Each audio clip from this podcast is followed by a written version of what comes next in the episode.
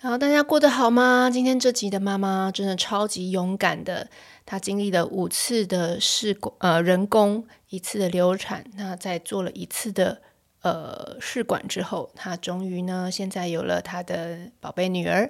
那她在跟我们呢很有勇气的在赖群组看到我在跟大家挥挥手说有没有人要来聊一些不孕啊或者是这个呃相关的话题的时候，她很勇敢的来。呃，完成了这个任务，我们给他拍拍手。那我不确定他在赖群愿不愿意露面啦，嗯、因为他今天讲了蛮多私密的事情，但是我觉得这是真的是我在这里再次跟他做一个感谢。你的故事绝对是能够让很多人勇敢。那呃，即使这条路真的很不容易，呃，最后其实结果可能也有可能不尽人意。但是，所有在这条路上的妈妈，你们真的都非常、非常、非常的勇敢。好，那再来呢？我容我呢三十秒，再跟大家提醒一下，我们握笔写字的课程募资已经突破六十万。那今这个礼拜，也就是在进入了最后倒数十天的募资。如果你有兴趣来参与我们这个旅程，对于小孩的这个手部的精细动作发展啊。其实这一堂课真的不是只有握笔写字这件事情啦，它其实是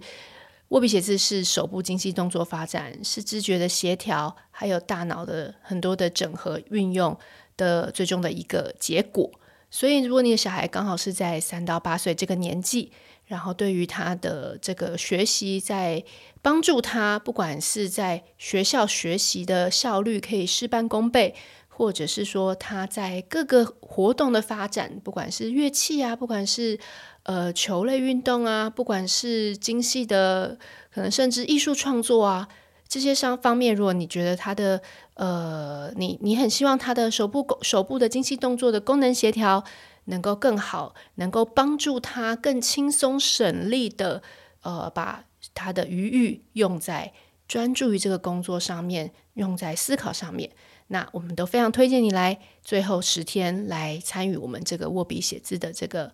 呃线上课程。那我们也非常感谢我们群组中的妈妈虾米妈，帮我们也分享了她很棒的这个使用体验。那。也我们也很期待。如果你已经买了课程，已经在第一波七月三十一号之前下单，你收到教具包，也上了课程，你有任何的心得，都欢迎你到我们的粉专来留言告诉我们，或者是在赖群，或者是私讯我们。呃，我们真的都是觉得这这样的回馈，就是我们两年的辛苦 最好最好的回报。好了，谢谢大家，那我们今天的节目就要开始喽。来到职能治疗师妈妈冷肖维，我是职能治疗师妈妈 OT 丽丽，我是 OT 丽丽的高中同学，帮忙冷肖维的妈妈 Michelle。好，我们今天呢邀请到一位就是很。我觉得他今天有这份心来分享，我觉得很不容易的一位粉丝妈妈，她是在我们赖群组里面听到我的呼唤，因为我最近看到很多人在我们赖群是在聊那个不孕症的治疗，然后流产这些状况。那这位妈妈呢，今天要化名，因为她今天会会讲到很多很多比较私人的事情，然后又加上呢，她会揭露很多医生的名字，所以我们就觉得说，我还是化名好了。然后，因为我们本集没有要夜配任何的这个妇产科的诊所，对，所以呢，今天真的就是化名来跟大家聊一聊。那就是我觉得开头警语呢，还是要讲一下，就是我们这个都属于经验谈。那你如果在这个路上能够找到一个有缘的医生，然后能够可以帮你，就是做到你呃你想要的这个目标，我们觉得其实你还是要寻求正规的医疗管道啦，多多尝试。好，那我们今天欢迎粉丝妈妈 Jenny。Hello，大家好。对，Jenny 也不是她本名，所以她今天决定她叫 Jenny。为什么你决定要叫 Jenny 啊？因为就是谢宜芬，她有一个纪录片在八月二号的时候就要播出，其实就是在讲她，对对对，对，就是在讲她试管的这个经过，而且她其实是第一胎好像还蛮顺遂，但其实怀第二胎非常不容易。然后所以我觉得啊，就是所有呃像我们这一类的妈妈，其实我们都是每一个人都是真的，就是像她一样的勇敢跟坚强，真的。而且我觉得这个议题是以往太不被。听到，太多人就是觉得说这件事情，呃，也不好意思讲出来。但是越是这样子，其实，在经历的人就会觉得很孤单，或者会觉得说，呃，是不是只有我有这样的问题？可是其实不是嘛，对不对？今天您的先生还做了很多资料给你，对。就是，所以其实碰到不孕的问题的人蛮多的嘛，对不对？对，其实他就跟我说，你看呢、啊，本来今天要出来的时候，他就跟我说，呃，我讲了一些内容，他就觉得说，我觉得你这样讲很不精确，所以他就传了一个资料给我，他告诉我说，来根据国健署的资料，对，对每七对每七对夫妻，台湾每七对夫妻就有一对是不孕，我们不应该把它看成是一种呃疾病啊，或者是羞于启齿的问题。嗯，哎、欸，很常见哎，这跟我们那时候在群组中也有讲说，其实每四对怀孕的夫妻就有一对有流产的经验，所以其实像流产也是一个数据比你想象中的还要高。是，对，嗯，好，所以这所以其实这是一个普遍的问题。那为什么会那么普遍？我我觉得一开始我们就来从 Jenny 的心路历程来聊，她过关斩将，就是她一开始是先要去，最早就是你要知道你问题到底在哪。对不对？光这件事情就可以花很多的时间。对，其实我觉得大家会还蛮羞于启齿谈这些问题。然后，其实我看了一些资料，如果你现在是三十岁左右，三十岁到三十五岁，如果大家努力了一年。发现哎，好像都没有怀孕，或者是你超过三十五岁，然后你超过六个月都还没有怀孕，其实，在这样的定义就叫做不孕。可是可能比较年轻的时候，可能三十岁出头的时候，大家就会觉得说，哎，怀孕有很难吗？这有什么？就是高兴的时候来一下就 OK 的啊。有，我们那天还聊说，高中生不是很容易吗？对，就是大家就会觉得说，哎，大家不是那种什么一夜情，怎么电视上一夜情啊。然后就有了，就很多电视剧都这样一夜情，然后就有了那个呃富家公子的小孩。可是其实，当我们自己开始做这件事情的时候，发现其实原来并没有那么容易。对，我自己也是，那时候也是因为一年都没有，所以我也是开始才开始警觉。对，然后而且那时候我有一些朋友一开始也会跟你开玩笑说啊，就以前什么保险套都白买了啊，就是就防防护做这么多，其实根本不需要，因为非常的困难。然后到最后就是后来我也是经历了去验那个先生的精子，然后我也有去照那个超音波等等的。但是我相信你应该做的比我更多检查，对不对？那时候是是是，你可以讲一下你其中几个你觉得好，就是我觉得啊，呃，其实我觉得我自己好像把该检查的器官都检查了一轮。所以大家也要有这样子的那个，呃，我一开始就是去可能好就是基础的那些检查，后来呢去照了一些像超音波，然后我就去找那个呃那时候去台大找陈幸福医生，他的幸福不是那个，可是我觉得谐音听起来也还蛮不错的，就是你、哦、对你之后就可以，他就帮你找到幸福这样。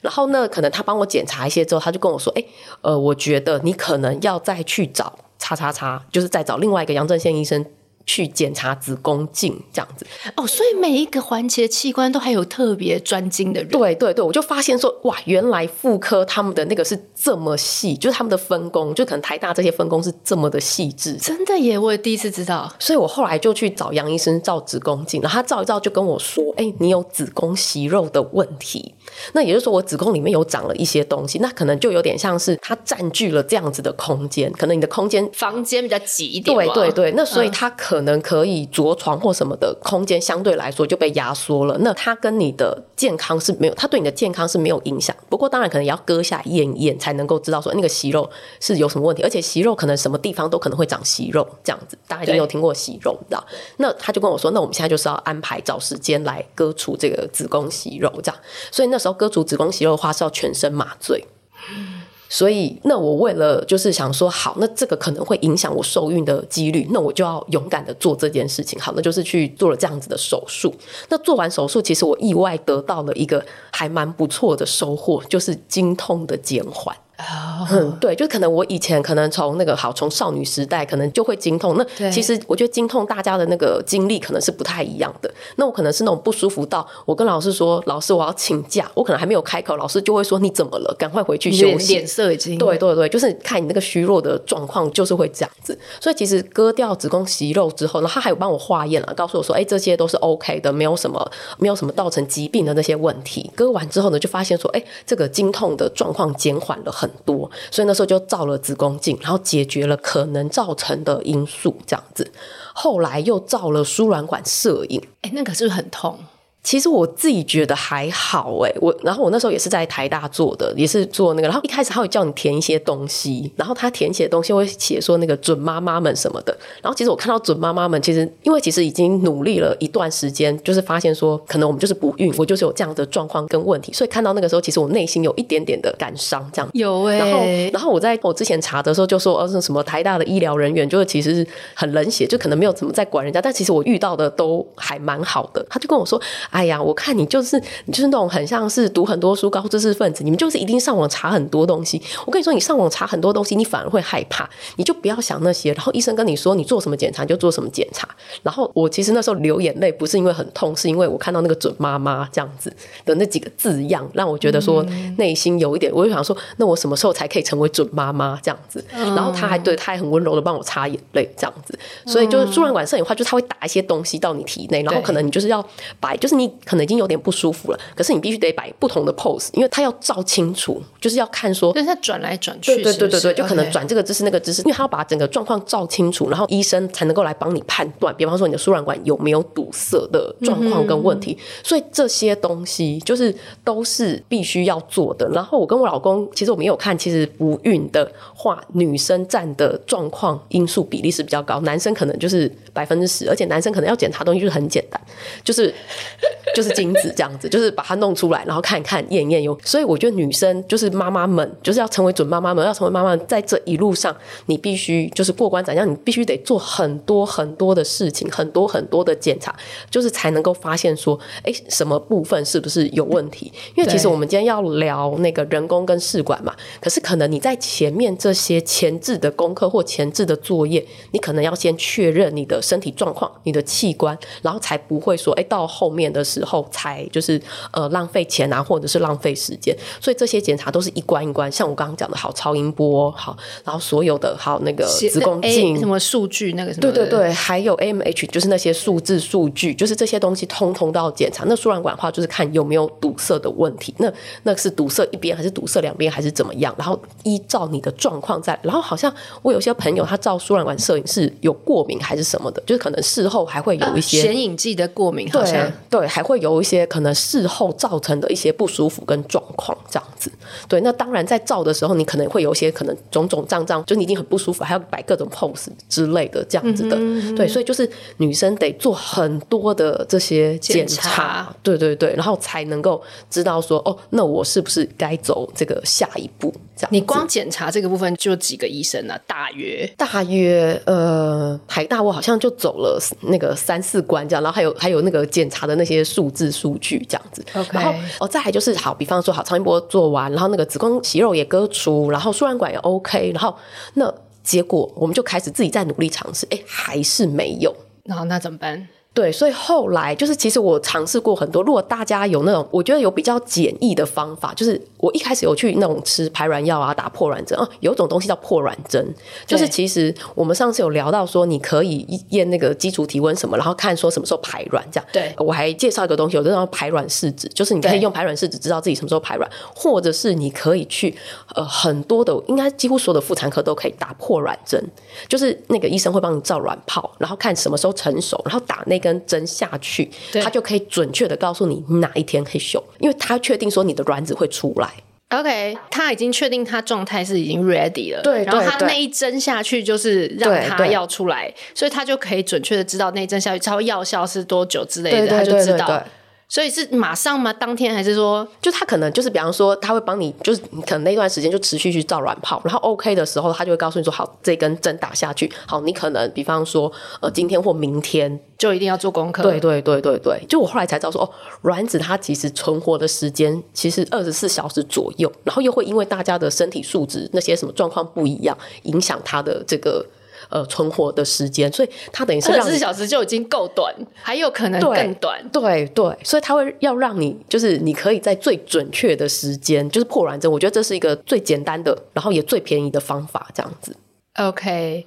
那医生有那种，就是因为我知道大家一定试过各种方法，有没有还有那种说要禁欲，然后到那一天才能做事情，还是说有什么各种？医生都是建议隔天做，就是不要每天。告诉你说他还蛮确定，比如说要么就是今天，要么就是明天会排。对，对对，那你就是你可以今天做，然后明天休息，做一休一。对对对，或者是今天不做，但你明天就一定要做。是哦，所以他也会给你一个。所以我觉得破卵针是一个最简洁、最简便的那个方法。我我我觉得，如果你没有办法很确定的话，其实，在那个过程中很消耗。对，因为体力也是有限，然后我觉得大家也会一直被一种就是好像一定要赶快，你知道，一直重复性的在做这件事情，其实到时候就会夫妻感情就会变变得很紧张，就是跟原本，然后然后我又很想讲，但是我很很害怕我老公听到。你今天是 Jenny，你又你你 OK OK OK，我现在是外国人，只是那个帅哥，他听不懂中文。对，好，就是他会觉得我们不要把这个事情当成是做功课，所以我们前面还是要有。我知道很很前面的这个，对对，可是很多时候有时候就觉得啊很累，我明天要上班，就就我懂。对，所以两个两人会有不同的那个想法或预期，我觉得这个都是常常会遇到的。然后其实我也觉得，在走到人工跟走到试管这些，我也是觉得夫妻需要有非常良好的。沟通跟互相支持，因为其实真的就是一步一步是会很辛苦，很辛苦，而且就是会随着年龄，就是会随着年龄不断不断那呃，就是这件事情会越来越困难。对，而且其实大家要有一个认知，其实我我他有传一个，就我老公就很很爱传资料给我啊，他就说，反正他刚传一个资料给我，就说其实啊，在三十岁就有百分之六的女性有。卵巢早衰的问题，不要以为你三十岁你还很年轻，嗯，而且其实我今天为什么要捐呢？就是其实你看，像我们看他就是这么健康，啊，对，你会觉得，对对对，他的身体素质，而且他自己也讲啊，我吃的也很健康，然后你会觉得说他的运动，对，然后你会觉得他的身材跟他的那个状况，而且她老公是外国人，大家会想说哇，那一定是他们两个人的那种，一定是基因非常好，然后一定是非常容易，其实。也是没有，而且其实我跟他一样都有流产的这个经验，这样子，嗯，是。哎，讲到流产，你要不要先来？先来聊？还是现在就会等下泪崩，又没办法录下去？还好哎、欸，就是我，那我们来聊，我现在就是我觉得，因为我现在已经就是已经有 baby 了，就是那他现在已经是一个就是那个两岁多的，就是小可爱这样子，所以我觉得我这一块现在讲话就不会到泪崩这样子，嗯，对。然后我自己是做了五次的人工，一次的试管。大家应该知道人工跟试管的不同，因为一个是植入精子，一个是植入胚胎。嗯、所以我今天哦，我都非常非常认真做功课。就是呢，你今天口条非常清楚。先先讲那个大家比较关心的那个价钱的问题。OK，好嘞。就是人工的话，植入精子这件事情大概是一万到两万左右。OK，嗯，对，就是我我可能看了不同家的那些资料，一次，对对对，一次就是大概一万到两万左右。那他就是会，就当然先生要先做精液检查啦，然后他会帮你把精子的可能确认一下它的浓度啊、它的活动力啊、它的那些状况，然后再把洗涤过的精子就是植入体内。等一下，等一下，怎么洗涤它？他们的技术啊，就是所以你的意思是说，它可以挑出勇猛的精子，或者是比方说，可能精子的浓度就是。把它调深，就可能比方说它太浓，精子浓度太浓，可能也会影响到。就是我们后来才知道，精子其实它要游泳、游泳、游泳、游泳很长的一段时间。哦、太稀不行，太少就是呃呃浓度太低不行，太高也不行。对对对对，所以他会把它，然后再把精子状况弄到是比较好的一个状态，然后再植入，呃，再放入你的体内，就等于说它节省了他们必须要很奋力游泳游很长一段时间，因为其实游这么长一段时间，其实精子会不断不断不断的耗损这样子。而且最近你说它太累了。对对对，可能精子它要到达阵的这个过程这样子，所以、okay, 所以你你一定要给他一个康庄大道，对对，他直接帮你送到门口，就等于说他不用在前面这一段的那个时间跟过程这样子。对，那所以那这样子的呃一个费用的话，就是我刚刚讲一万到两万，那因为也比较简单，就是因为整个那个也比较简单这样子。那如果呃就是试管的话，是哦，我看到这个数字。差异非常非常大，这样子，我看到是十二到五十万，嗯，对。然后、嗯、那因为这个的话，跟疗程啊，跟这个难易度或者是什么第几代什么那些，又有一些的差异，这样子。一个是植入胚胎，那再来是呃试管的部分的话，你前面要打针吃药，然后还有加上取卵这一件事情。嗯，那取卵的话，必须也是要全身麻醉，然后后来就是呃把精子卵子结合之后，把受精卵。植入到你的体内，那一个的成功率是呃二十趴，然后另外那个呃，就是试管试管婴儿的话，成功率是四十趴以上。不过这些当然都还是有个体个体差异这样子。嗯、哦，对，所以你就说人工的话，成功率呃。平均约是二十趴，然后试管是四十趴，对四十趴以上这样子。对，对所以那当然就是费用啊，跟这个辛苦的程度也会有很大很大的不同，这样子。嗯，对，我们先回来聊你刚刚。好，对，因为你你的流产是一个转泪点嘛，因为你前面做了人工，对对对，然后做了几次？你刚刚说我我刚做了五次，可是其实我后来在做试管的时候啊，就是呃，因为比较长的时间在等待，然后有时候有跟护士聊天，然后护士其实那时候跟我说。其实你做差不多两次人工，发现说这一条路不行。其实我做五次可能太多，太浪费时间了。你就应该要就是去做试管。就到下一个对，其实下一个晋级。对对对，其实到我现在，可能我很后面才去做试管，然后就是前面有一些的那个耽误吧。那耽误就是因为流产的那一块的呃那一段的那个时间，所以我现在因为我现在已经放，就是已经比较可以放下那些。然后我就我现在来看，我就会觉得说，我当初干嘛不早一点就是做试管？我我当初就不要做人工，直接跳过人工那个试管直上，而且再加上现在还有补助，我那时候做的时候没有补助，现在补助七万是不是？我看十万诶、欸，从一一零年七月一号，你看我好像是那个政策小英小英政策的那个，这样我这样我们节目会得到会得到金钟奖，或者今天其实是一集跟报道者一起合作的一个特殊的专题，会得到什么样的一个奖项吗？好，就从一一零七月一号开始，然后是呃是十万。块钱就是是补助十万块钱，十万是你失败了，他就再给你补助，再给你补助吗？没有，不是，可是后面就不是十万，后面的那个后面钱就好像变成那个六万这样，而且他可能是有一个，他好像最多就补助，就是之后就再补助三次，就没有办法一直补助，一直补助，一直补助就对。啊、然后哦，我一定要讲一下那个这个政策啊，现在已经一年了嘛，对，所以现在已经有三三千零七十个婴儿顺利出生，帮助了两千七百三十三对夫妻，所以可能有的是双胞胎啦。嗯，因为植入的时候不会只植入一个，这样，对，因为呃，通常要去做试管的，通常都是年龄比较大或者是身体素质什么，所以他不会只放一个。像我当时是放了三个受精卵进去，然后就是一个成功着床。所以啊，哦，我跟就是我自己有一个那个很简单的观察，如果那个双胞胎长得是一样的，对，应该是自然的。如果双胞胎长得是不一样的，那他极有可能是人工的方式。你这，你确定你先生有 approve 这个？就是 我自己，我自己，因为因为 这个这个才是科学与数据的，因为那样才是正常，就是长一样的那种才是就是自然分裂的嘛，对不对？哦，对，然后是说同卵异卵的这个东西嘛？然后我有 auto 问过，就是我观察到，然后我我就问他说：“哎，你是不是这样？是这样子。”所以因为受精卵它不会只放一个。嗯，因为它通异卵的机会对，对，对，所以你看，你看三零七零个婴儿，然后二七三三对夫妻，那这怎么会有这样子？就是不是每一对夫妻都生一个宝宝？可是你当初放三个的时候，你你心里有没有也有一个决定说，如果说真的三个都着床，你三胞胎你 OK？会，我也会很害怕这件事情。因为我我有听到有些人是面临减胎的对对对抉择，对对对，我有朋友，因为好像怀三个真的是压力会还蛮大的。对，因为不只是说你说未来一些呃经济上考量，还有你母亲本身的健康的。的风险啊，生产的过程什么的，所以所以我觉得就是植入几个啊，这个都要靠医生非常专业的判断。嗯，对，就是他可能掐指一算，觉得说，对对对，你你可能真的需要植入三个，对，而且怎么之类，而且可能我就是也没有更多的可以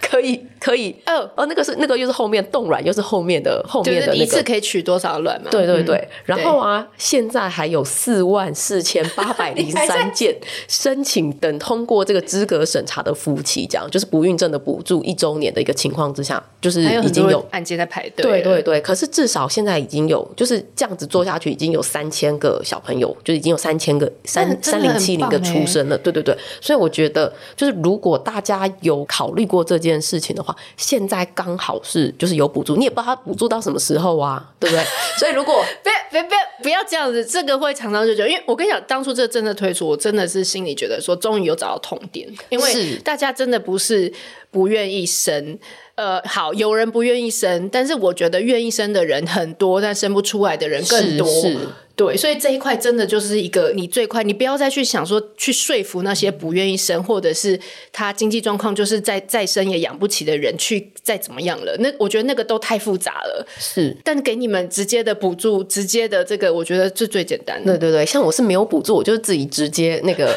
而且你那时候还没有拿到。对对对，我那时候还没有，而且其实那时候啊，就是他还有告诉我说，就是这个不能够申请医疗税，因为其实这是蛮大一笔费用嘛。可是，在缴税的时候，这个不能报医疗收据。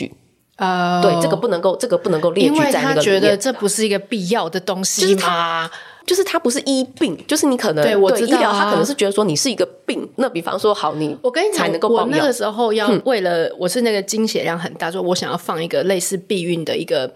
它是也是放在子宫颈的一个东西。它的道理也是类似避孕，就是说它。让你月经不来，或者来的很少，嗯，那你就可以抑制你那个经血量每次过多的问题。因为我就是我的那个血红素会很低。好，但是那时候医生也跟我讲说，像这种东西，他也是完全没有健保。他们觉得这个是还反而鼓励不生育啦，等等有一些理由。哦，但是我意思是说，其实女性有非常非常多的困难，在于你的那个身体自主，就是你到底是希望希望有小孩，希望不有小孩，或这些东西。但是其实又到。医疗补助的，或者说这些健保的或保险的时候，他们又有另外一个规则去看定，是，所以不是说你花的钱都有办法，就是都有办法拿回来这样，对。对，好，讲远了。所以刚刚回来就是说，先来聊一下那个。所以你五次人工之后，你就经历了流产这件事，就是呃不孕嘛，然后可能就是陆陆续续有这些检查，然后陆陆续续做了五次的，就是人工，就可能呃做一段时间，然后休息一段，就是可能就没成功，可能在想说啊再休息一下，再怎么样这样。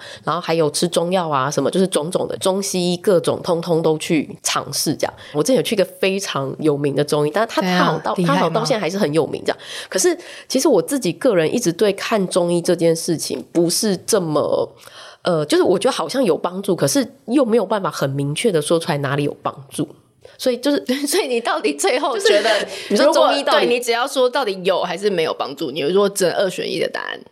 我觉得可能它可以帮你调理身体，但是我觉得可能要受孕什么那些，可能还是得靠西医。就是人工跟它，它可能可以让你的母体是比较健康，比较那个状态是比较好的这样子。对，所以中医这个你觉得很神奇到某种，我觉得嗯，中医可能就是见仁见智这样子。对对对，我觉得这个就真的很难。然后我有朋友，他可能是比方说好，他吃一次中药，然后他就再去验一下他的那些数字数，对对对对对，那些数字跟状况，他发现说，哎。没有改善，那他就就不再吃中药了。就是这也是一个方法，这样子啊。嗯、对对对。然后我那时候讲到说，我做了五次，然后结果呢，我们后来就在想说，那我们是不是应该要做试管？因为我们发现说，人工这条路好像已经，哎，好像已经不太 OK 了。然后就在我们在考虑要不要试管。那因为我们为什么要考虑要不要试管？因为试管毕竟就是比较辛苦，这样子。对，你刚刚讲又要又要那个取卵，对，打针吃药取卵这些这样子，对对对对对。所以就在那个时候，我们还在考虑，然后就是呃那时候我就自然受孕了，然后我们就觉得哇天呐，原来我竟然可以自然受孕，那我前面就是花的那些钱啊，或者是那些辛苦，可是有的时候可能也会想说，会不会是中药有帮一些忙这样子？然后结果啊，在还没有到可以领妈妈手册的时候就没了。所以就是这一件事情就对我就是造成很大的打击，然后所以有一段时间呢，我们就是想说，那我们就先停下来，先休息一下。所以我后来就觉得说，啊。我那时候就是浪费了一段时间，然后才再去，就是后来才再鼓起勇气去做试管这样子。然后那时候、嗯、我们那时候有聊到，就是这个这个部分，对对对对对。然后我觉得我那时候啊，就是呃，就是小产假那一段时间，就自己一个人在家，就可能老公也要去上班嘛。然后小产假那段时间，我真的就是每天在家，好像过着一种，就是你不知道你在哪里，你不知道时间，因为我都是把，就我冷气都打开，然后窗帘就是都弄起来，所以房间就是就房间也是暗暗的。这样子，所以你就过一种好像你不知道自己在干什么的时间。我觉得可能很多流产有过流产经验的人也都会，就是就好像是一个很没有办法去弥补的一个伤痛，这样你就觉得好像自己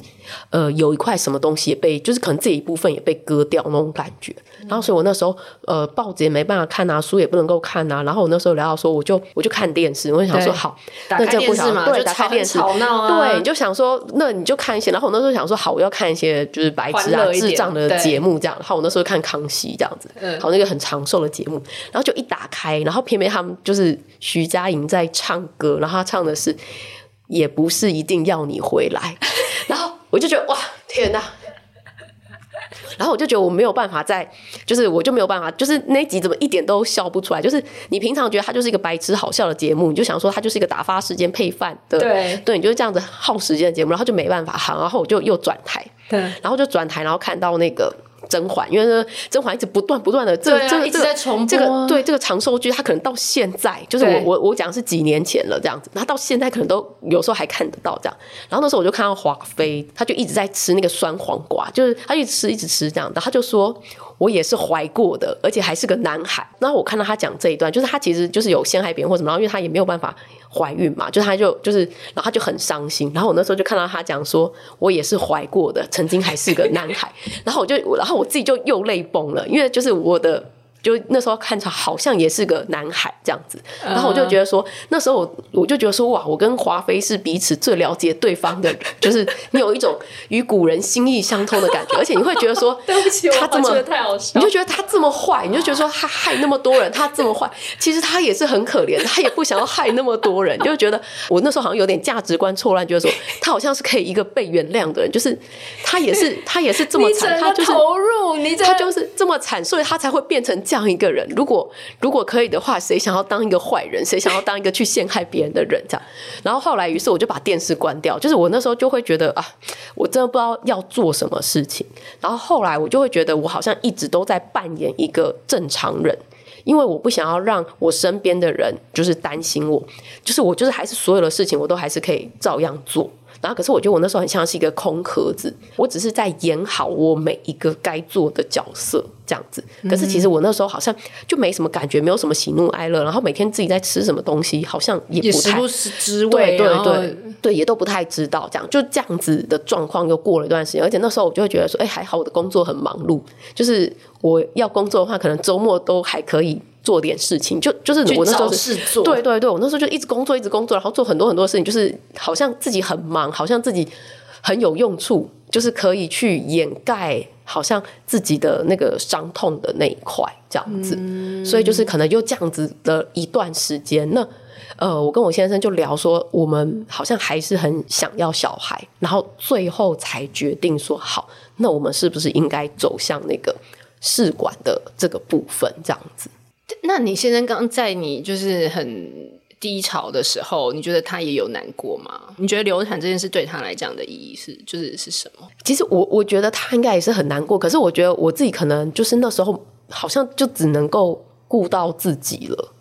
就嗯对，可能就是其实我觉得他，我相信他也一定是就是是很伤心，因为因为我老公现在是一个，就是我觉得他是一个女儿傻瓜那一种。而且他今天对你录音，他还帮你准备这么多功课。然后我看他的这个笔记，就是记录了你们去哪里求医，然后曾经做了什么，这么巨细靡遗。你看这些事，他多上心。对，是，所以我觉得他算是一个，就是。呃，我们算是很互相扶持的那个，然后他也有跟我讲说，因为他知道，就是其实本来这一条路上，女生就是比男生辛苦很多很多，因为可能男生的因素就是暂时趴这样子，那可能女生的话就是会很辛苦很辛苦这样子，所以他就会觉得说，那他可以做到什么，就是。呃，他尽量，量对对对。然后，那我要不要去做试管这件事情，是由我自己来决定。因为我觉得，在一开始你决定要做这件事情，就是可能像打针、吃药，然后全身麻醉。因为其实我那时候打针、吃药啊什么的，是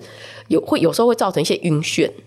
就是会有一些后遗症，这样或可能发胖啊，或、嗯、就是就是身体一定会有一些不舒服这样子。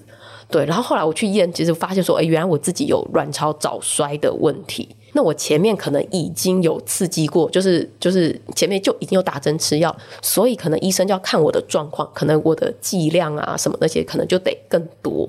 呃，那不就是你的那些其他的副作用会更强烈？对对对，就是不舒服的状况会更严重，这样子。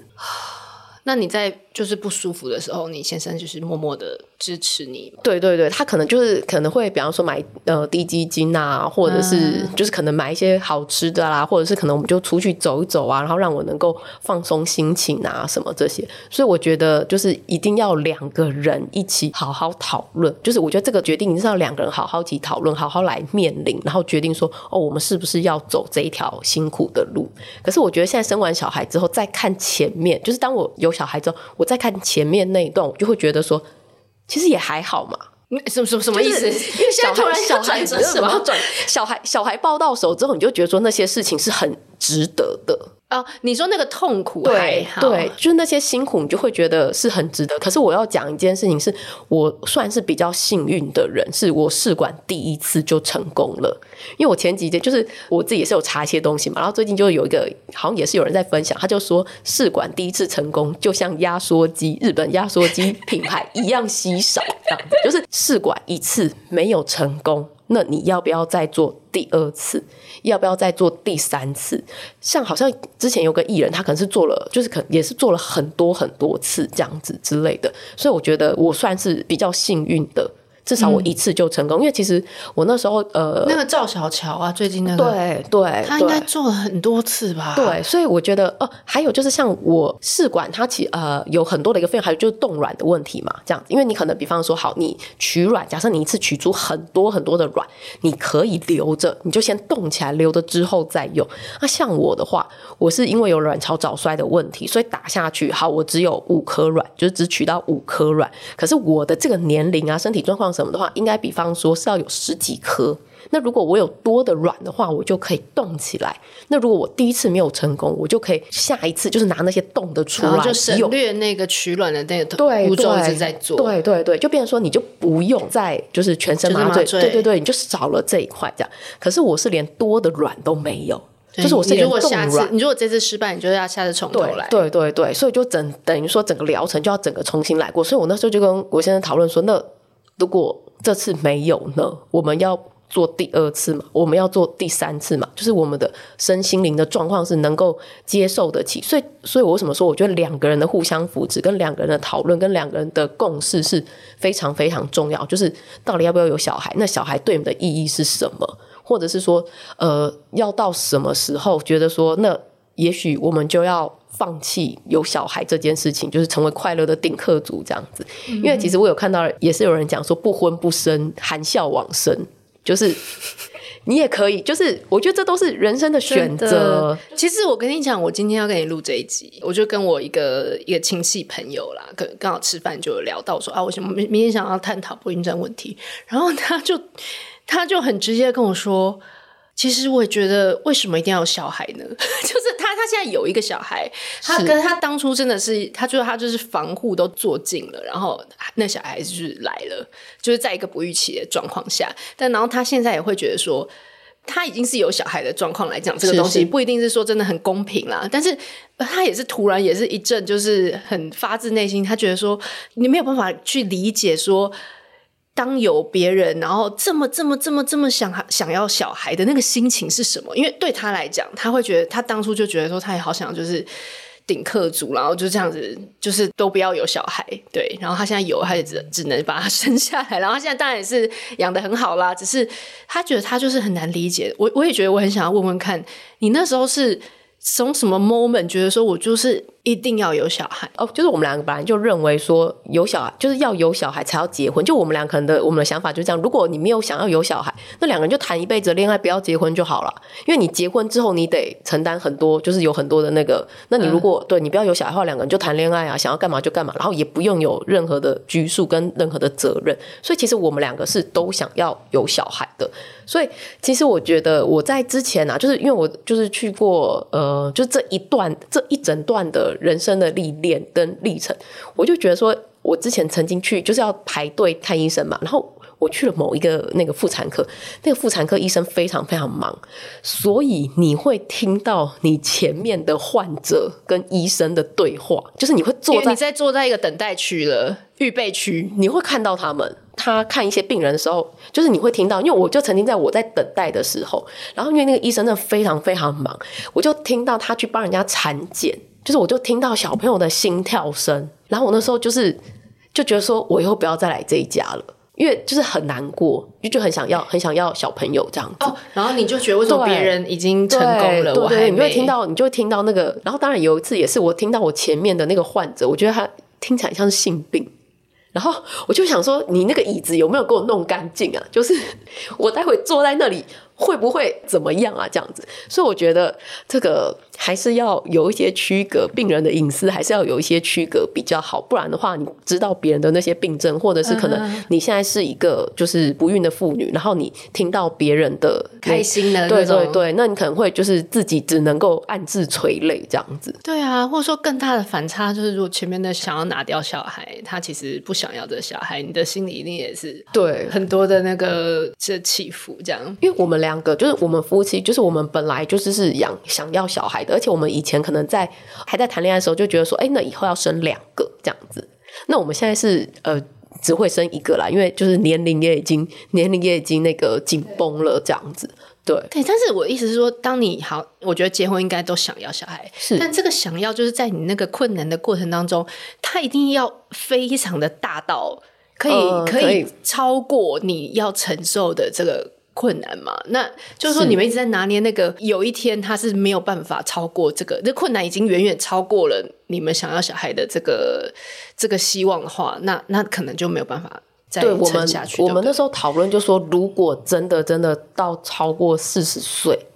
那都还没有办法，那我们就就是跟别人说，对，我们就是想要当快乐的顶客组这样子。哦，对，就是，可是，即使现在，其实四十岁以上还是很多人在尝试哎。对，所以，所以，因为大家都晚婚，你知道，就是其实你发现的时候已经就三十八。对，所以，所以你知道吗？我为什么很想要，就是我今天为什么就是那种很想很想要上节目，这样，就是很想要跟大家讲说，就是如果你觉得这件事情对你来说是重要的，那你就要及早开始，可能比方说做这些检查。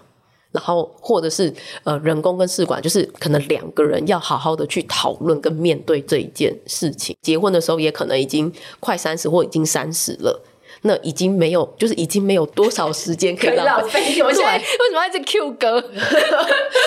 所以像我刚刚跟你讲，他就传个给我说，你知道吗？有三十岁的女性，其实有百分之六就有卵巢早衰的问题。而且我我相信这三一、三二、三三应该是等比级数在是很陡的，在马上成长。对，对，而且就是可能我就是看了很多，就是我们两个真的是很有事，就很喜欢看各式各样的东西。女生从三十五岁以后，就是自然能够自然受孕的几率跟身体因素，这这是一个大部分的人的状况啊。当然，那个会有个体个体差异，会那个从三十五岁之后就开始急速的下降，而且三十五岁就是可能呃，大家认为是高龄产妇这样，那流产的几率也是大幅上升。所以我才会很希望说，哎、欸，借由自己的一些那个呃过去的事情，然后来跟大家分享，就是年龄啊，就是这些种种，还有就是时间是对环境因素什么这些，是我们可以。那还有再来，不要把它看的好像是什么人生的，就是不孕好像是人生的缺陷或什么。我觉得这个就好像我们近视需要戴眼镜一样的自然跟正常。嗯，对，就是很多人会觉得说这个好像是什么，呃，或者是我觉得可能可能很多男性也会有那种心理障碍，就会觉得说好像要承认自己不行或什么。就我觉得大家应该是要用一种更开放的心态来去看待这件事情，而且就算是试管什么的，也不用说哦。为什么？就是我为什么要需要做试管之类这种，或者是不好意思跟别人说什么的？嗯、因为我觉得，在我成功有 baby 之后，其实就有很多可能身边的女性告诉我说，其实他们可能也有这样子的问题，他们也有这样烦恼，他们也有这样的困扰。所以，我为什么就是非常非常想要来上节目的原因，就是就是我觉得说，原来然后有这么多人，可能大家都有这样子的一个状况，所以其实不管是想要做试管、人工，或者是你有曾经有流产的经验，其实你都没有做错什么，你没有什么问题。嗯、就是我是想要跟大家讲这件事情。嗯、然后，因为呃，流产的时候，大家可能心里面就想说，我是不是因为怎样怎样，所以才会什么对才会才会这样？如果我没有怎样怎样的话，我今天是不是就不会怎样怎样？对，我觉得这个就是自然而然发生的事情。所以我会觉得说，如果这些事情你可以怎么样让它尽快过去，不要让这些事情困扰你很久。这才是，oh. 嗯，这才是我很想跟的，就是你并不孤单。其实很多人都有这样子的状况，你不需要羞于启齿，你就想象就很像是呃近视戴眼镜这样子的事情，大家就觉得近视戴眼镜是很普通的事情。那我们有这样子的状况，那我们就是去看医生，去寻求专业的帮忙跟协助。我觉得这个都是非常自然的事情。嗯、对，因为我觉得其实有时候就像你讲说，如果你走了这么。长的一个一段路，然后你觉得到最后影响最大的，其实还是比如说时间，或者说你从什么时候开始，然后或者说你这个过程当中的一些，你有没有就是有弹性的再去选择新的方法等等，其实都会影响到蛮大的，就是你最后能不能在这个四十岁之前尽量的能够来处理这个问题啦。我觉得这个很宝贵的经验，因为我觉得大多数人就像你讲，如果我心态一直有点。逃避，或者是说我现在我还是对于我自己很自责、很害怕，那我就没有办法像你这样这么坦然的去。你我觉得你跟你现在真的算是很积极的，在关关难过关关过，然后一起觉得说没有关系，就是这是一个很自然。好，我们就现在就到下一个阶段了。那我们再看医生怎么说，我们就怎么做。对，因为我觉得很多夫妻有时候就是可能没有到这么的。这么的确定的这个共识下，我觉得就会有一方可能呃，他没有那么积极的状态下，你很难排那个 schedule 啊。因为我听说，对那个都要很大的工程去，就好像一个专案在管理，就是你每一次新的一次，然后你就开始往前再倒推。四十天 才三十天，然后再怎么样，每天要干嘛干嘛干嘛干嘛？对对对，我们又我们又聊到，就是我要去做试管，就是其实要呃，就是你要先打电话预约什么，就是不是像我们聊到说，不是马上说你就可以挂得到号这样子。对，你跟大家解释一下，所以不是像我我刚刚说我要看个病，我就直接走进门诊，然后挂第八号这样。对对对，因为像好我去呃我去那边的话，因为医生就是你知道每一个人他进去之后，他就要开始排疗程。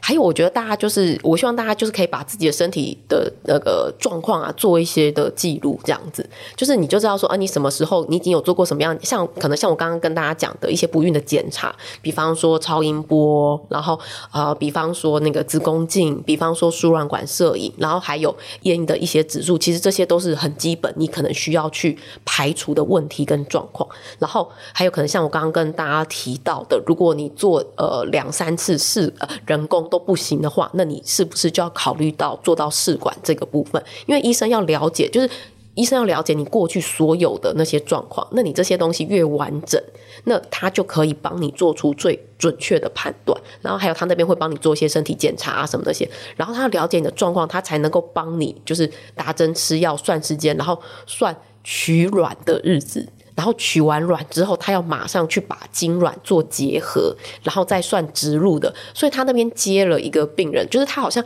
我记得他那边好像，比方说某一天就是他专门在做手术的日子，然后哪些是他看诊的时间这样。哦，而且我觉得他应该是一个那个月入数百万的男人这样子，因为大家都是拿现金的，就是那他都是拿现金，然后你看就是那个数字，为什么不能刷卡？哎，我不知道哎，就是都都要都要拿现金。其实好像月子中心也不能刷卡哎。哦哦哦哦，好像月子中心，对对对，好像好像月子中心也是要收现金这样。捧着现金。对，然后可是可是我觉得那边好像大家还有个习惯是，就是那个 baby，就是大家还会生 baby 之后带 baby 去看医生。就是感谢他这样，所以我觉得所有人都是那种几几乎是再造父母了。对对对，所有人都是非常高兴的拿着现金，然后呈上奉上这样子，然后很很多人都会去那边送明月礼什么的，而且那边就会有一直那个桌上啊，每次都会有那种别人分享的好运堂。就是糖果啊、饼干啊、点心什么，就是成功有 baby 的人就会拿一些东西，然后就是会放在那边，然后就是其他看诊的就可以去那边，就是拿跟吃这样。但是你现在回来先讲一下，你觉得为什么他那个时间会要 manage 的这么小心，或者说你要排队？因为他每一个就是一个流程嘛，就可能就像我刚刚讲，他要了解你的身体状况，然后知道说什么时候他那个药效药要下到多重，然后什么时候要帮你取卵，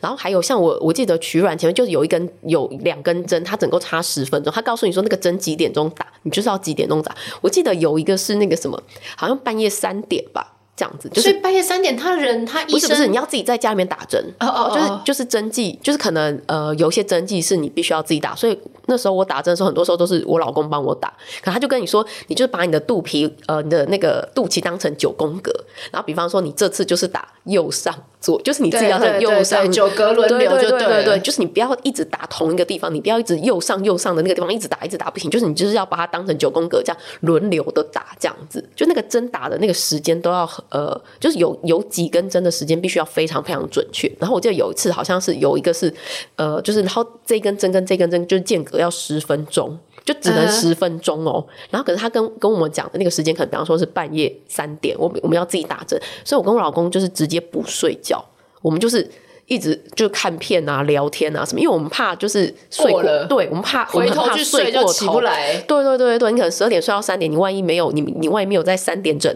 然后跟三点十分打的话，那就不行，这个月就对，那这一切就毁了。这样，所以我们就，就直接熬夜到三点。对对对，然后打完针再去睡，然后就是自己再去。就是取卵这样子，你有你有算过你到底打了多少针吗？我之前有看过有人会把那个针排起来什么那些，我觉得我不敢算哎、欸。我看他那个照片，我觉得很惊人呢、欸。我朋友的那个，我觉得要几百吧。我那时候就是都把，因为他那边就是比方说打完这些针，然后就是在那个去他那边回收啊，所以我就是都把它回收掉，我没有把那些针剂通通都留下来。对，我是都通通都拿回去这样子。对，我觉得就是不要算，很可怕。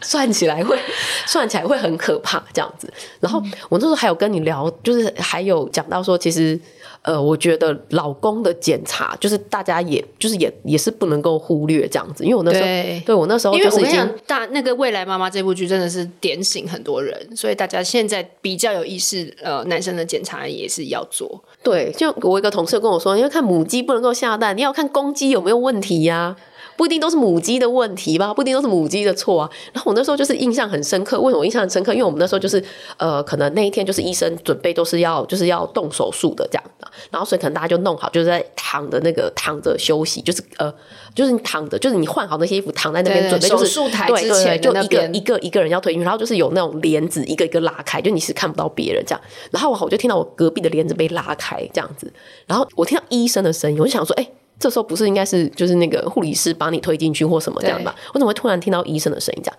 然后那个医生就跟那个我旁边的讲，因为我就只有隔帘子嘛，所以我是听得到。他就说：“呃，你今天可能就是没有办法做手术了。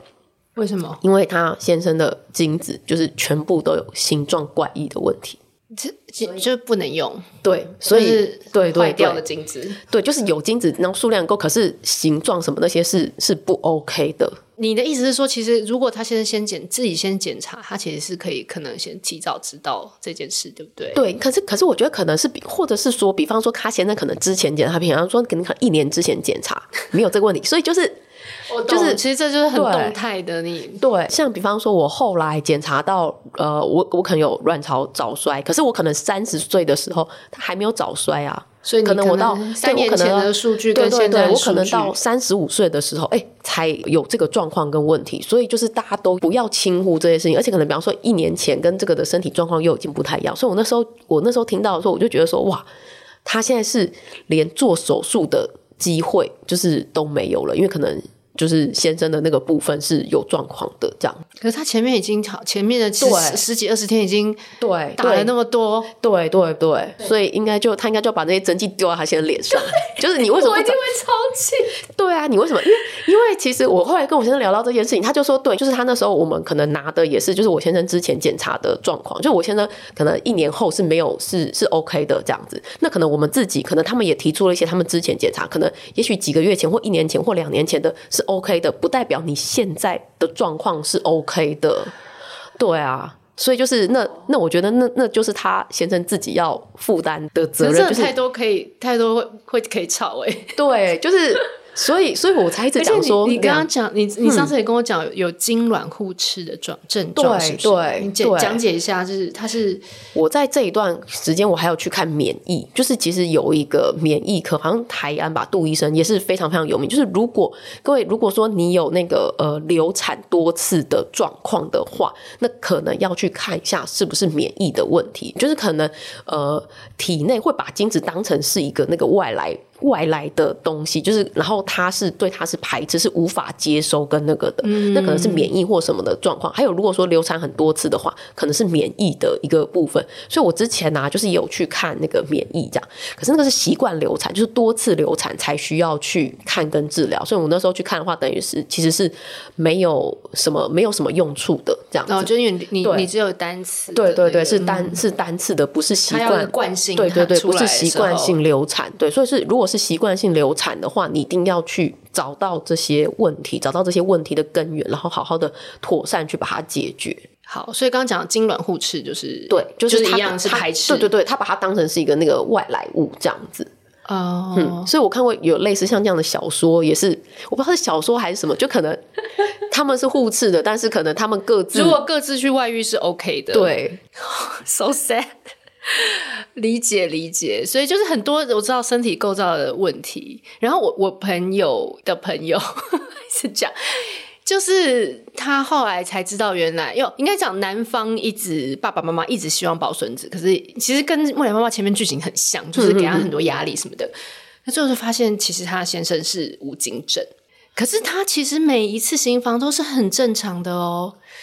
所以我觉得他们都有，所以有射出有这些，就是什么吴京是怎样？没有这个东西，没有，没有，没有，有，只是里面并没有精子，里面是空包蛋。对，空包蛋。然后那时候也是也是很震惊啊。然后他先生也觉得说，那怎么办？然后就是好像走到医疗过程，好像是。其中一个建议是，有可能可以把它睾丸的某一部分组织切下来再培养看看有没有办法。但是其实这个，看这是男生愿不愿意承认跟愿不愿意做，因为我觉得这种，我觉得这种委屈跟这种痛苦真的是没有办法跟别人讲。你看他讲这句话，先生已经气炸这样子。对，其实我先生一开始也有点犹豫要不要。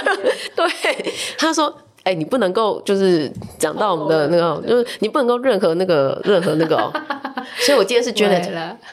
我在八月三号 还是八月二号的时候会有个节目播出的。我们今天都是带着呼吁的那个心情、啊，对，因为不要大家走冤枉路。对，真的，对，就是我觉得很多时候就是即使即使是。我觉得站在比较比较中立的立场，就是即使先生发生这个状况，我觉得就像我们女生有这样妇科的状况一样，其实它是一个很正常的，就是有可能是对是就是他的身体的这个构造的一个状况。那我们就再去找找看方法，对，或有没有别的。但是像刚刚讲的那个几个 case，就是有时候真的是就就很难的啦。不过不过，如果及早发生这发现的话，我朋友可能也不需要再走过前面那一段，对。是，就是他可能把自己所有的器官都检查一轮了，然后发现说没有问题，那没有问题，那还是没有办法怀孕，到底该怎么那个？对对，所以其实老公的检查其实是非常简单跟那个，所以男生应该要先去检查一下，然后再然后有没有对在在那个对是两个人，因为其实后来我先生就有跟我聊到，他其实都跟我一起吃中药这样，但他其实觉得吃中药，他好像就是有吃没吃，他觉得也也无对也无所谓，可是他就觉得说，既然我相信。那他陪你对，那我们就那我们就一起去吃中药好了，这样子。欸、我觉得很少先生做得到这一点呢，因为大部分我觉得我看到的 case 都是女生独自的在努力。是，然后先生意思就是说，你要我配合做功课的时候，你就跟我讲，然后我就是出席，然后就是就是我出席，然后其他事情就是。但是我觉得我这个里面很细腻微妙的是，有可能先生也在这个情绪当中，他不知道怎么处理，嗯，所以他变成说，如果我跟你之间有一个在一个距离的话，我可能就不需要去碰触这个我不知道该怎么处理的问题。对，就是比如说，比如说你的情绪很低落，可是我根本也不知道怎么安慰你，或者是我讲的都是一些很 solution。导向的东西，那不然我们就怎么样？觉得，但其实太太那时候她没有要听这个，她可能只是觉得说，你就说啊，我们真的辛苦了，没有关系，是再怎么样也没关系，自己可能就是这样很没有建设性的话。但是我觉得现在就是常常不有点难，在他们的成长过程很难去拿捏，说在这种很极端的这些情绪当中，我还要怎么去安慰或支持太太了？有时候干脆不要说，就给对方一个拥抱。就是就对，真的，丽丽也这样讲，就是陪伴，就是在他的旁边，让他知道说没有关系，就是没有关系，然后我们就一起，这样可能很简单的让他觉得你在这边，你跟他是站在同一个阵线，其实就很足够了。对，我我我也真的是这样觉得。还有就是，我觉得两个人要思考，就是小孩对你们的意义是什么。然后是两个人，我觉得是两个人有面向。那如果两个人的意义不一样，那怎么办？这就要，这就要有有有蛮，我觉得蛮多的诶，会还是会有这种，就所以我才觉得，就是因为我我会觉得说，我为什么可以承受前面这些，就是检查、打针、吃药或什么，我就觉得说我老公就是这个部分也非常非常的重要，就是我觉得他愿意支持我，就是我觉得两个人是两个人一起看向同一个地方。就是两个人一起有一样的目标，跟愿意去努力，愿意去做这些事情，这样子。所以我觉得这个部分也是非常非常重要。因为如果他现他在这个时候就没有办法好好的支持你的话，那之后小孩就是啊，我觉得照顾小孩，你们算是前导班，我们都是生出来我们才面对困难，你们是前面已经先试炼过。嗯嗯，所以我就觉得，如果说我会相信我先生，就其实他现在也真的是一个非常非常好的爸爸，这样子。我觉得他也是花非常多心思在孩子身上，这样子。所以我觉得他愿意陪着我，我们愿意一起努力做这样的事情。所以我相信，就是呃，他愿意做这些事情，所以以后生 baby 生出来之后，他也是会一起，我们会一起继续努力照顾孩子，不会把这些所有的事情都是让我一个人来承担的。嗯，对，所以我觉得这些是让我相信，也是让我愿意，就是。我就再继续努力看看的这样子部分，所以我们那我们俩那时候就是真的就是讲好说好，如果真的就是超过四十岁，那真的还是没办法，就算了，就是那我们就是当那个不婚不生，含笑往生，就是告诉别人说我们就是。我们就是这么幸福快乐的顶客族，我们就是要我们就是要谈一辈子的恋爱，就是我们对外就会这样子宣称，就是我们不会告诉别人，哎、欸，其实我们是不孕，我们是生不出来哦，就是我们会完全隐藏有一个你们的小默契，对，完全隐藏这个部分这样子。像我之前看到别人那个在那个呃聊天，就是就有些长辈就会跟年轻人说，哦，那不婚不生呢，老了你就会知道了，然后就有年轻人会老了会知道什么这样子，然后就会有人说老了知道。钱存下来很多，就老了会知道钱全部可以用在自己身上，因为可能养小孩都是很大的这些开销，就是各式各样的开销，所以我觉得这这个都是人生不同的选择。对，只是只是我会想要跟大家讲，就是你如果是想清楚你是想要 baby 的话，那你就是应该要去积极的来面对。如果我有不孕的问题的话，我应该怎么样做？然后。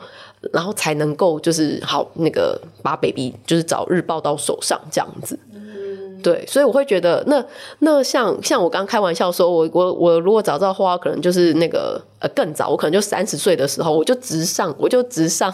试管啦，我就直接那个我就直接做这些事情，我前面就不要。不要那个呃，就不要浪费这些时间什么那些。可是我觉得，呃，就是这都是人生的历练。然后我会觉得，我也觉得，嗯，我会就是像我有一些朋友，可能他是就是跟我一样比较好大龄妈妈好了。那那我会觉得说，我们更有智慧，更有耐心，更有经济。的状况，经济状况是比较良好的，然后去照顾自己的 baby。也许，也许我们没有那么有体力这样子，可是我们一定不会是那种虐儿啊，或者是那个 呃的那种妈妈这样子。所以我就觉得说，不管什么时候，就是都是最好的时候这样子。真的，他他想要来找你的时候，就是上天会看到这些，那 baby 也会了解这些事情这样子。所以就是大龄妈妈也有大龄妈妈的好，当然年轻妈妈有年轻妈妈的好。那我现在已经是大龄妈妈。那我只能够看我这个面相的好处，这样子。对，好，我觉得今天这整个、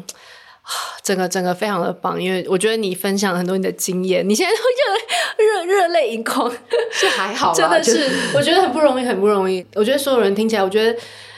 嗯，这件事真的就是一个家庭当中一个比较特别或更加困难的一件事情。但是我觉得你最后讲的很好，就是每一个过程。都是有有它的意义，然后不管结果最后是如何，我觉得这都是你成为一个，即使最后也没有成为妈妈，就是成为一个更成熟的你，那或者是说成为一个跟你的先生经历过更多这些深刻的事情，然后成为一个更能白头偕老的一对夫妻，我觉得这些都是一个。就是一个好的结果。那我觉得这个这个中间就是很多是老天爷决定的，但是呃，我们没办法决定结果，但我们能够让这个过程呃尽量的不要呃给自己太大的就是压力啦，或者说卡在某一个关卡中，就从此就一直没有办法过去。对，我觉得你你真的是今天示范完美示范，就是 前面不好意思，我们讲康熙来的时候，我还在那边偷笑。但是我觉得你即使那一段，你也让大家知道你也是经历过那么那么低潮，因为不然大家其实听你整集，觉得你你是一个你知道很积极，然后应该还蛮乐观正向的人，但是你也是会有陷入那样的低潮。不过。最后，哎，所以最后是怎么样？就是就走过了，就时间冲淡。对，所以我觉得好像是算时间慢慢慢慢那个。然后当然就是我老公有后来是非常鼓起非常大的勇气，在跟我提说，那就是呃，我们要不要就是就是在试那个试管这一块？因为其实他在。更早更早之前，他是觉得说，呃，我们没有必要为了要生小孩让你这么辛苦。所以其实我那时候我已经有想要，啊，其实我觉得还有个部分是我已经想要做试管，可是因为我想到他之前讲那样子的话，然后我就不知道我要不要提这件事情。所以你们两个有点都对，就是对对对对对，所以其实我们两个也浪费了，就是也浪费了彼此的一些时间，这样子。这是一个非常温柔的、不打扰的一个支持，就是你们都在等。对方对对对，告诉你说他可以了，他他准备好了，他其实自己也去查了很多的东西，然后他会希望说我自己去查，跟我自己去选择。然后我就跟他说：“哦，我想要去那个王医师那里，这样子。对，反正等节目播出之后，大家就知道是王家卫这样子。对，对有啊，群组中很多人在讲。对，所以我觉得哦，然后要要挂号要提早。对对对，我觉得王我 我觉得两个月，我觉得等节目播出来之后，王家卫的生意大概就是又要又要又要到那个很很，可是对他又要又要很热烈、很夸张了这样子。嗯，而且我觉得啊，我还想讲，他真的是一个神话一哥。那时候就是我们那时候要等，就是呃等开奖结果。”这样子就是验血是最快的，就是能够、呃、能对能够对能够马上知道，因为验尿还要比较久这样子。然后我们那时候就怀着那个忐忑的心情，准备要就是坐下去。然后我还没有，我屁股还没有坐下去哦。然后医生就哎、欸、恭喜这样子。然后我就啊啊什么？就是哎、欸、那一刻有没有觉得你人生就是超大烟火？对，就会觉得说哇，终于就是终于那个。然后医生就跟我们说，呃、他会帮我们看产检到什么时候。可是后面王医师那边他只做前面这一块。就是你后面那个生小孩啊、产检什么就要做，因为他光是做前面这一块，他的那个时间就是已经塞到满满满满满了这样子。然后就医生还问我说：“那你之后要去哪边做产检？”然后他还就是写了一个那个小字条、小卡片跟我说：“哎，你就帮我拿给就是你之后的，就是你打算去产检医生，对对对，说是我的对对对对对。然后我那时候就是还有拿给就是我后来的，就是对对，就是后来拿给核心的吴医师这样子。然后他看就说：“哦，那个王医师啊，我们是很要好的朋友啊，就是。”我们很都很熟啊，什么什么那些这样。然后后来就是顺利生下 baby 的时候，我有想要说带 baby 去看，可是因为就是还在疫情，就是那个疫情比较严重，他们就说哦，我们现在就是呃，就是希望说不要，就是也也不要影响妈妈跟 baby 这样。然后就是我们会回报说哦，什么时候生，然后那个呃，就是呃身高体重啊什么那些状况这样子，就会回报那个。你真的是跟他已经建立姻亲关系了，就是已经就是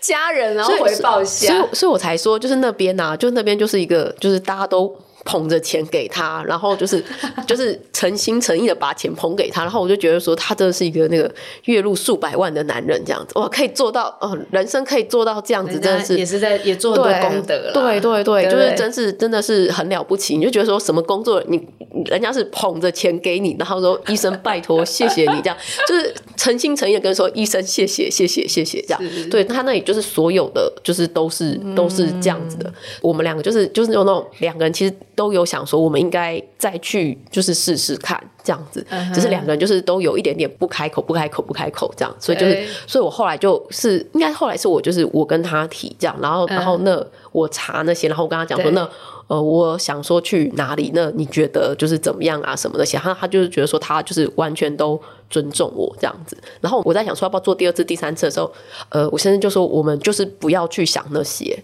我们就是好好的，就是专心做好这一次，所以就是每一次我们去可能看医生啊，或什么，那他就是都会带我去那个吃好料这样子。嗯，我觉得很好，对，就告诉我说啊，你很辛苦，那我们就是我觉得你们去吃东西，就是补一补啊，这样子。越是困难的过程，越要把自己抽离，然后就是好好的经营你们之间的关系。对，就是不管什么时候，就是好好的善待对方，好好的吃饭，好好的休息，好好吃饭，好好睡觉。对，像有小孩之后要好好吃饭，好好睡觉，就没有那么容易了呢。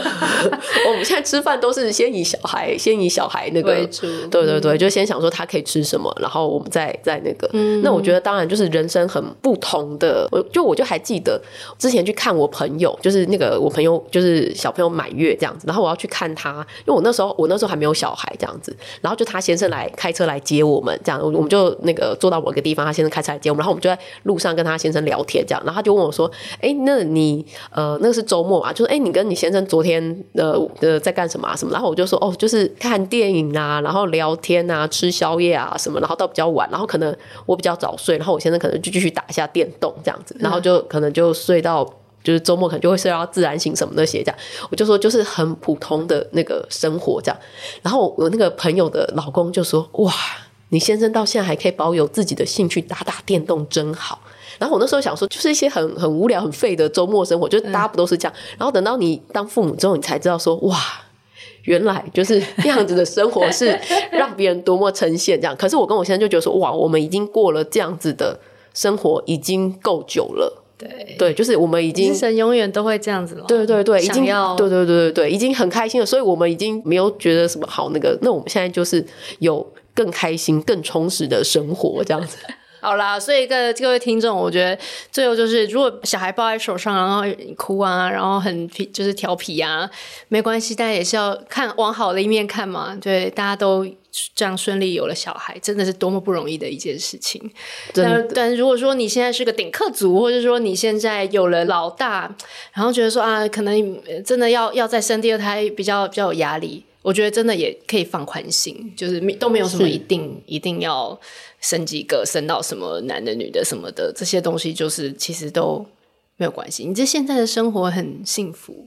这样就好了。对，真的就是好好享受、珍惜当下。其实我觉得生、嗯、生命中很多就是这些细小的事情、微小的事情，然后就会构筑就是你的你的人生这样子。真的，嗯，最近很多部韩剧都是这样，就是小人物了，跟或者是生活。我真的觉得生活才是你每天在，就是这这才是你的人生，生活就是你的人生啊，不是说我的目标一定要怎么样怎么样怎么样才是我的人生。对，有时候就是一些很细微的小事，就是一些很细微的快乐，很琐碎的事情，然后就可以让我们荒凉的人生没有这么 没有这么哀伤。就是这些事情，就是让你的生活其实是很开心、很快乐的这样子。嗯、对，所以像我跟我老公现在手机里面全部都是女儿的照片这样子，嗯嗯，就没什么对方的照片了。你们以前已经够了，对对对对对。好了，今天谢谢 Jenny，今天谢谢她来跟我们聊这么好的故事，谢谢谢谢，好，谢谢大家拜拜拜拜。喜欢今天的这集吗？请记得帮我们订阅频道，这样就能每周自动收到新故事的通知喽。听完有心得，想跟我们直接聊一聊，也可以加入我们的 LINE 群。请你打开 LINE，搜寻 OT 丽丽，就可以找到我们的群组喽。也欢迎帮我们在 Apple Podcast 上面留言评分，让更多人能够搜寻到这个节目。你也可以追踪我们的粉专 OT 丽丽当妈妈，每周我们都会提供关于小孩发展、爸妈的情绪支持、各种心情点滴的文章哦。当然，如果你自己有很棒的故事想分享给我们，也欢迎私讯投稿到我们的粉专。我们也会不定期念收到的粉丝心得，还有约粉丝来录节目哦。最后，如果你觉得某一集你真的笑疯或哭得很痛快，请一定要分享这个节目给你的好朋友听。你的支持就是我们做下去最大的动力。育儿的路上不孤单，有我们陪你。我们下周再见。